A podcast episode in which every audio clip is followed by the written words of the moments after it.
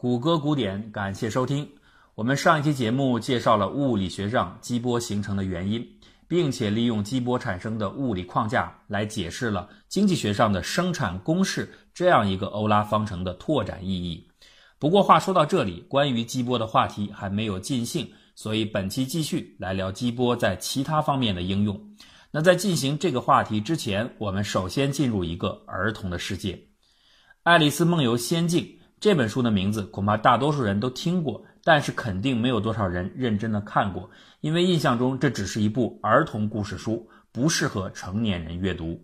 这部作品还有一部姊妹篇，叫做《爱丽丝镜中奇遇记》，那读过它的人一定也不多。翻开目前中国出版商引进的这两部图书的译本，那好像的确是儿童读物，然而这种印象是片面的。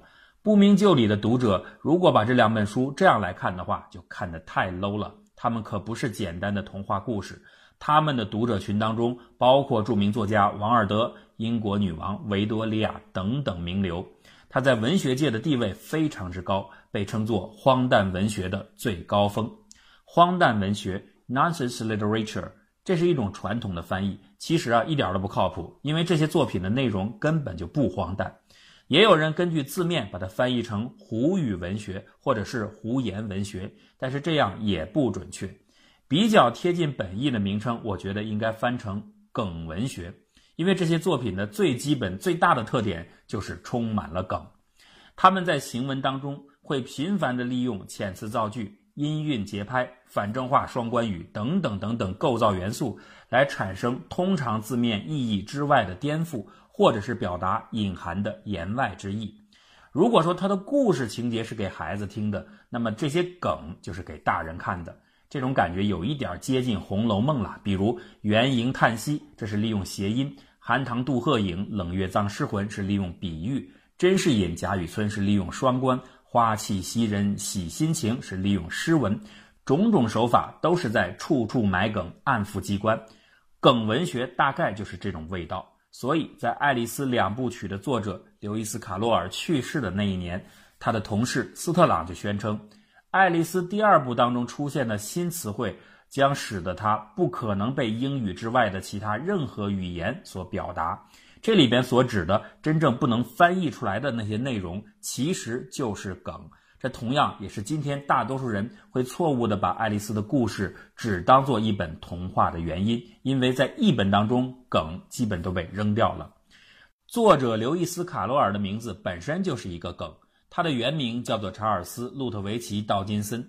刘易斯·卡罗尔是他把自己的名字的拉丁文改成英文以后，在调换前后顺序得到的笔名。《爱丽丝镜中奇遇记》当中的梗是非常多的，有一些影响深远，比如著名的生物学当中的红皇后假说就出自其中。《奇遇记》当中，国际象棋棋盘上的红皇后告诉爱丽丝，在他们这个神奇的世界里，大家都得努力奔跑才能停留在原地。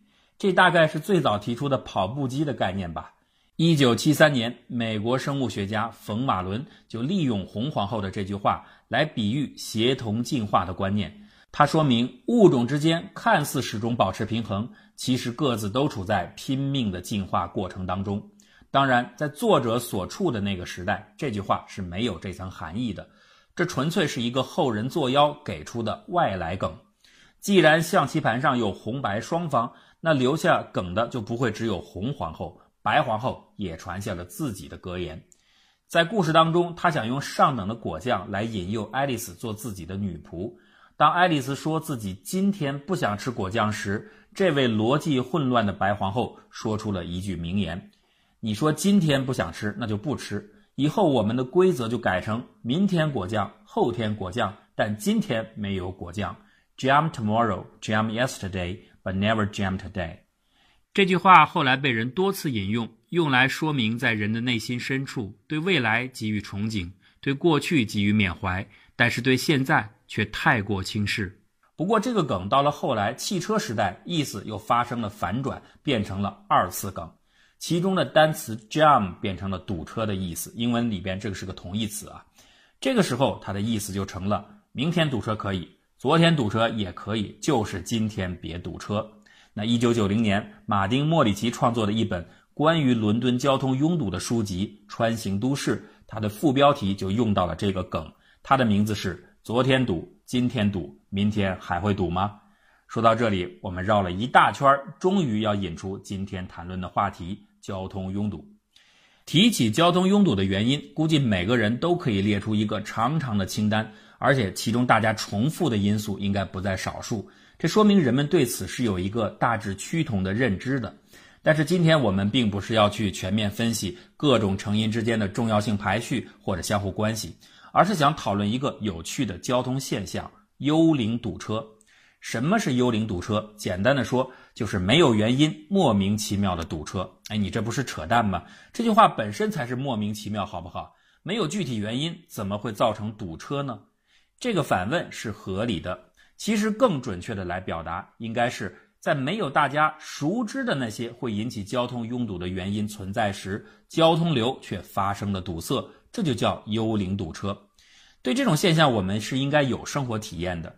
比如，在一个交通负荷比较大的道路上，所有的车辆拥挤不动，司机们下车查看，却根本没有发现前方有意料中的故障、事故、交通管制、设卡检查、出入口封闭、红绿灯暂停等等情况。那这个时候的堵塞究竟是怎么形成的呢？为了搞清这个问题，日本名古屋大学进行了一项著名实验，在一个半径约为三十多米的环形跑道上，等距的排满了二十二辆汽车。然后让这些汽车同时起步，绕着场地匀速转动。司机们只有一个要求，就是尽量保持车速的稳定。可是这个实验开始不久以后，由于司机们驾驶习惯的差异，车辆的速度不可避免地出现了波动。那有些司机难以保持恒定的车距，当感觉距离前车有些近的时候，为了拉开车距，就踩下了刹车。这一来不要紧，后车也陆续制动减速。这种情况迅速地向后传递。结果呢，和生活中类似的拥堵的情况就出现了。这个实验证明，在没有任何故障、任何异常的情况下，仅仅是由驾车人的驾驶习惯的差异，就能够形成幽灵堵车。中国浙江大学为了更好地验证这个结论，他们选择了一块更接近真实驾驶状况的椭圆形跑道，重复了这个实验。跑道全长三百米，一共安排二十三辆车参加。司机被要求保持在三十到四十迈的车速以及十五米左右的车距，逐次进入跑道去绕圈。结果这次更加混乱。当头一辆车已经跑完一圈时，后面几辆车还没有来得及进入车流。那等全部车辆都加入之后，幽灵堵车反复的出现了。幽灵堵车出现的原因很容易理解，交通负荷较大时。能够产生整体最大通行效率的方式是平稳一致的交通流，而不是局部上忽快忽慢的混乱无序的交通流。然而做到这点是很困难的。上面的实验已经证明了这点。即使主观上所有的参与者都有意保持车速，也会因为个人操作习惯的差异导致速度的显著改变，并迅速影响和传递其他车辆。研究者们早就注意到。司机当中存在两种基本的驾驶模式，一种叫做保守型，一种是激进型。保守的司机会倾向于保持较大车距，激进的车主则倾向于保持较小的车距，以防止别的车辆加塞儿。当然了，还有一些人属于混合型，他们的驾驶模式会在保守和激进两种类型中来回切换，具体采用哪种要看当天的心情和交通环境。如果所有的司机都是保守类型，也就是说，车的间距都拉得很开的话，你觉得这样的情况下，整体车流的效率会更高吗？好像我们很难回答是，因为车距的加大就意味着单位路面长度上车辆总数就减少了。这样稀稀拉拉的墨迹的方式，怎么可能提升交通效率呢？然而，美国联邦住房管理局 （FHA） 对纽约 I 四零五市内高速公路实际的统计数据却证明，结论真的如此。当交通负荷快接近饱和时，更大的平均车距反而能够产生更好的交通效率，因为车距减小所带来的车辆密度提升的好处，远远赶不上频繁出现幽灵堵车的坏处。每辆车都墨迹一点，却能让更多的车辆有空间缓慢的增速和减速，有助于塑造更加平稳的交通流。对此呢，业余交通动力学研究者威廉贝蒂用个人的一次亲身体验也进行了验证。他发现西雅图的 I 五公路林伍德出口处，在进入脱离高速的匝道之前，有一个路段，因为下高速的车辆太多，经常发生严重的拥堵。所有的司机都急不可耐地把车辆恨不得贴到前车的后保险杠上。有一天，他就故意驶入了这个路段，并且有意减慢车速，在前方留下了长长的空间。他在几乎不踩刹车和不给大油门的情况下平稳前进。结果在后视镜中观察到，后方的排队车辆的总长度只有平常的一半左右，也就是说，他的个人调整重新塑造出了一个更加有效率的交通流。当然，这里有一个前提条件，就是后面的车得遵守规则，不会擅自从左边快车道超车加塞儿。这个实验如果是在北京做的话，那一定失败。不遵守交通规范是真实路况下又一个重要的负面因素。很多自私的司机频繁并线或者随意超车，都会带来交通流的紊乱，而引起幽灵堵车。但通常他们这些人都有自己的理由了。如果自己留出过大的车距，就有可能被别的车辆加塞儿啊。如果看到别人留下了太大的车距，自己不并线，那别人早晚也会并过去。为什么要便宜别人呢？从某种程度上来说，大交通流时，全体交通参与者都处在一个囚徒困境当中。明明知道跟其他人合作，保持稳定车速能够实现最大的通行效率，但在实际中却根本做不到。从这个角度就能明白，为什么自动驾驶的全面普及一定可以有效地改善地面交通，因为囚徒困境被解决了。说了半天，幽灵堵车和激波有什么关系呢？交通专家早就注意到，交通流的运动和物理上的流体运动极为相似，描述的数学方程也大概类似。在车辆处于高密度时，原本平稳的交通流会变得非常的不稳定，这非常像大雷诺数的流体极易失去稳定性一样。哎，所谓雷诺数，我们解释一下，就是流体中小颗粒相互之间的秩序性，雷诺数越大，秩序性越低。当行进中的某一辆汽车突然猛踩一脚刹车，然后又踩油门加速时，就等于它在速度上做了一次震动。这个震动的影响会稳定的从前向后逐渐传递下去，传播行为和波动完全一样，我们可以将它称为幽灵波。幽灵波出现的时候，波动发生的地方车辆突然减速，车流密度就突然增大。那反过来，随着车流密度的进一步增大，又会产生更多的幽灵波。如此一来，沿着交通流从后往前看，就会感到幽灵波的密集程度是越靠近前方越紧密。恰似压缩波的形态，而引起幽灵堵车的最前方的车辆就相当于处在激波的位置。麻省理工大学的研究团队就曾利用这种激波模型研究过幽灵堵车问题。这里啊，如果把幽灵堵车更换成更加常见的堵车现象，比如前方原本是三车道，因为发生了事故占用了两条车道，现在变成了单车道，这种情况下形成的拥堵，更能够让你鲜明地体验到激波的感受。当你靠近出事地点时，拥堵的压力会越来越大，而一旦你越过了出事地点，在那一刹那猛踩油门时的开阔感觉，就和战斗机飞行员突破音障时的感受是一样的。所以说，你要想体验音爆，根本不需要上天，在北上广深的各条环路上，每天都能让你感受到爆堵之后的交通音爆。交通爆堵怎么解决？很直觉的一个方案就是修路啊。修更多的路就能提供更高的交通效率。不过，数学模型和实践再次告诉我们，这可是不一定的。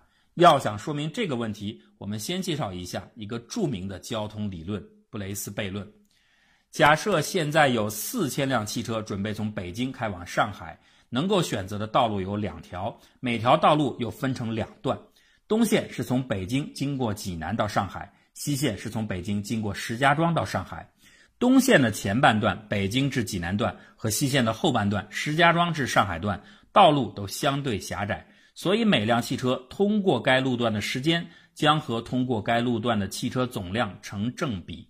每多出一百辆汽车通行，通行的时长就会增加一分钟。比如通过的汽车总量是一千辆，那么通过的时长就是十分钟。